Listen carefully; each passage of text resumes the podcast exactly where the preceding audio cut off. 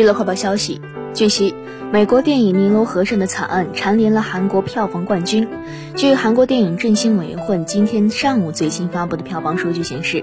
尼罗河上的惨案》昨天在韩国吸引一万七千九百三十九名观众，名列单日票房榜第一位，总观影人数达到了四万六千五百八十九。韩国电影《海盗鬼怪奇》昨天吸引一万一千五百六十二名观众，名列票房榜第二位。